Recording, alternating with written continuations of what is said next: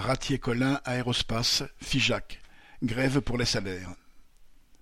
À l'entreprise Ratier-Collin Aérospace de Figeac, dans le Lot, depuis vendredi 17 juin, plusieurs centaines de salariés sont en grève ou débrayent régulièrement pour une augmentation de salaire de 300 euros bruts par mois. L'entreprise compte actuellement 1345 salariés et plusieurs dizaines de salariés prestataires, au total environ 1500 personnes, ouvriers, techniciens, administratifs et ingénieurs.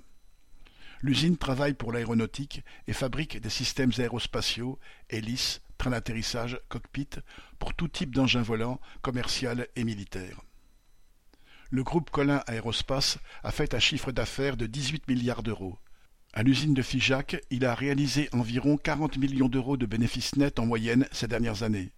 En moyenne, un peu plus de 8 millions d'euros ont été versés aux actionnaires et 25 millions en 2021. La santé financière du groupe est donc au top pour les capitalistes et les 1500 salariés de Ratier ont toutes les raisons d'exiger une augmentation de salaire. Aujourd'hui, un opérateur matériaux avec un an d'ancienneté touche 1426 euros net. Un autre, avec cinq ans d'ancienneté, touche 1434 net et, avec sept ans, 1565 net. Les plus anciens et les plus qualifiés peuvent arriver à un salaire autour de 2200 euros bruts. C'est suite à une réunion en interne du CSE du début de la semaine que le syndicat CGT a proposé le 17 juin une action pour demander des comptes au PDG.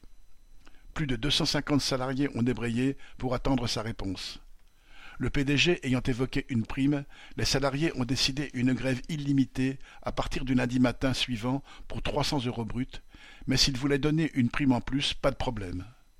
Lundi 20 juin à 7h30, plus de 300 salariés ont répondu présents au rassemblement et se sont mis en grève. Celle-ci a été reconduite le mardi et le mercredi.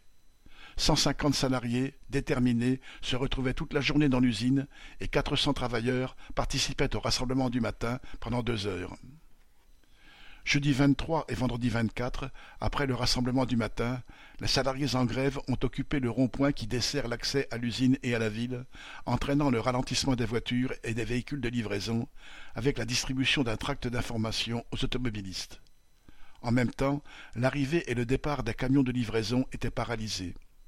Vendredi 24, les salariés grévistes, environ 300 présents au rassemblement, ont demandé aux représentants de la direction de discuter des salaires.